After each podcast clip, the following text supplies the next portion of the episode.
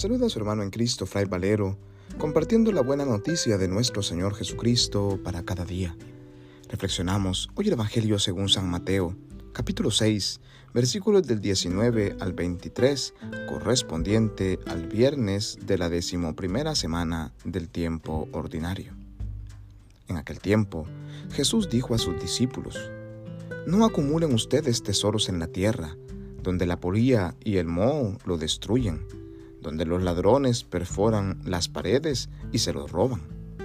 Más bien acumulen tesoros en el cielo, donde ni la polilla ni el moho los destruyen, ni hay ladrones que perforen las paredes y se los roben. Porque donde está tu tesoro, ahí también está tu corazón. Tus ojos son la luz de tu cuerpo, de manera que si tus ojos están sanos, todo tu cuerpo tendrá luz. Pero si tus ojos están enfermos, todo tu cuerpo tendrá oscuridad. Y si lo que en ti debería ser luz no es más que oscuridad, ¿qué negra no será tu propia oscuridad? Palabra del Señor, gloria a ti, Señor Jesús. En esta parte del Sermón del Monte, Jesús nos llama a cuestionar dónde está puesto nuestro corazón.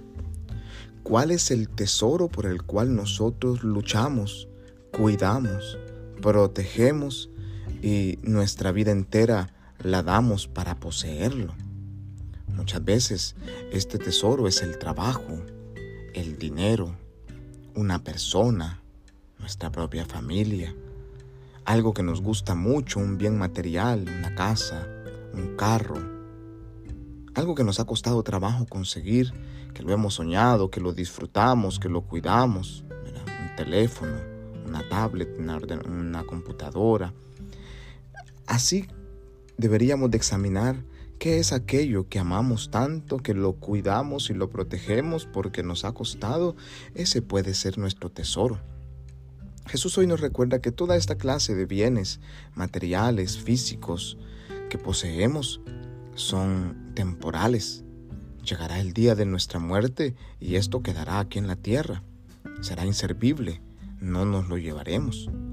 Por tanto, es importante fijar nuestra mirada en el lugar que realmente es central, en los tesoros del cielo.